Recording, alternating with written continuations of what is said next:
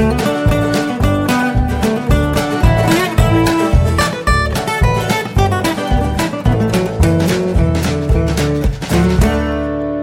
Und herzlich willkommen zu Jörn Schars Feine Podcast Episode 165.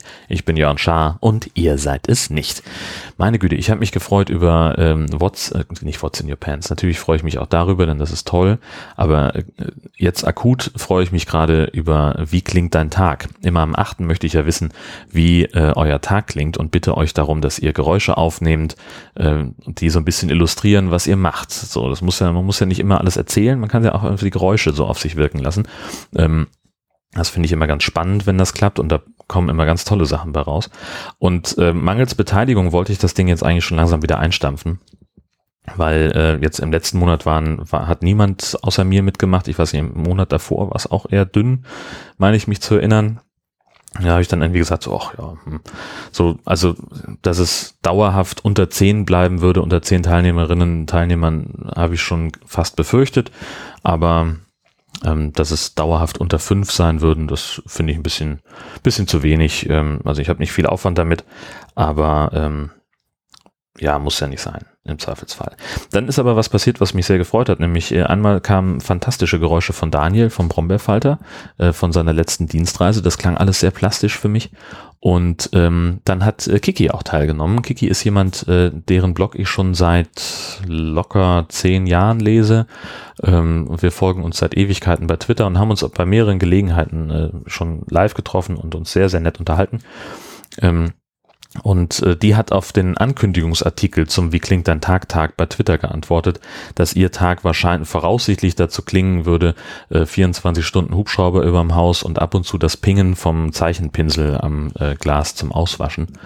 Und auf meine eher scherzhaft gemeinte Bemerkung, dass ich davon 30 Sekunden ja sehr gerne hören würde, äh, hat sie dann tatsächlich heute, ähm, also gestern, gestern Abend äh, einen äh, Blogartikel noch veröffentlicht mit genau diesen Geräuschen. Und da habe ich mich sehr gefreut, weil das ähm, sehr cool klang. Und das motiviert dann doch noch, äh, den, die Aktion ein bisschen weiterlaufen zu lassen. Mal gucken, ob sich das in Zukunft noch, noch verbessern lässt. Mal sehen.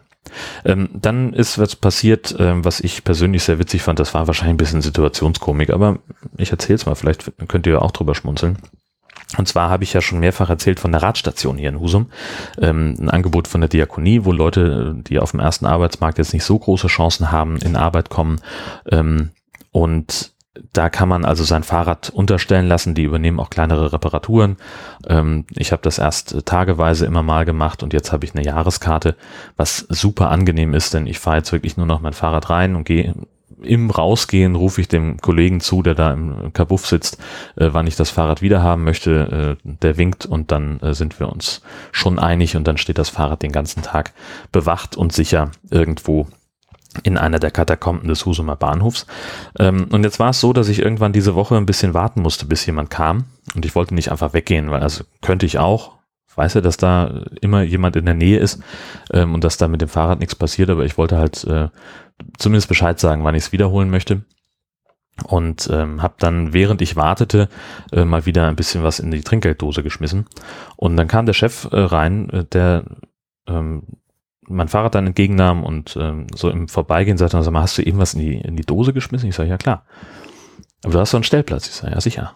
Und wieso schmeißt du denn was rein? Ja, sage ich, wegen Trinkgeld. Ab und zu kann man das ja mal machen. Sagt er, machst du das jeden Tag? Sage, nö. Und er antwortet, guckt mich an, antwortet, wie aus der Pistole geschossen, kannst du ruhig. Solange Platz in der Dose ist, hau immer rein.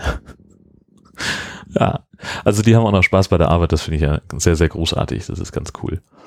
Ja, und gestern äh, war eigentlich, äh, das war auch ein, ein, ganz, ganz angenehmer Tag eigentlich, der Samstag. Ähm, wir haben, also ich habe zweimal Siesta gemacht. Ich bin morgens um halb sieben unfreiwillig wach geworden und konnte nicht mehr einschlafen und habe dann gedacht, na gut, okay, dann gehst du jetzt irgendwie mit dem Hund und machst irgendwie mal Frühstück und dann gucken wir mal.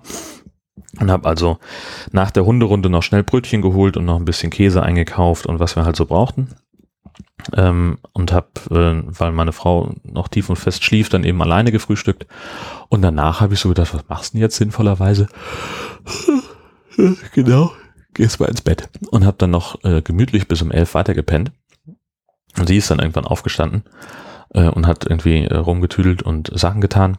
Und als ich dann wach wurde, ja so elf, halb zwölf wird's gewesen sein, da habe ich dann noch schnell den Rasen gemäht äh, mit dem Ziel, äh, einerseits vor der Mittagsstunde der Nachbarn fertig zu sein, damit die sich nicht äh, gestört fühlen und andererseits äh, wollte ich dann auch gleich den Grasschnitt wegbringen. Wir haben hier einen Betrieb äh, in Husum im Gewerbegebiet, der das Zeug annimmt. Ähm, dann muss ich es nicht immer in die Biotonne tun, denn die wäre dann auch sehr schnell voll und wird vor allen Dingen nur alle zwei Wochen abgeholt. Das reicht nicht. Ähm, deswegen bringe ich es dann weg. Gut, das ist, kostet dann 1,50 oder was pro Tüte, das ist nicht so schlimm. Ähm, aber die machen vor allen Dingen Samstag schon um 12 zu, deswegen musste ich mich ein bisschen beeilen. Und als ich wieder da war, warte mal, was war denn da? Da sind wir einkaufen gefahren. Das war noch ganz entspannt, haben was gegessen und dann habe ich mich wieder hingelegt, genau, das war super.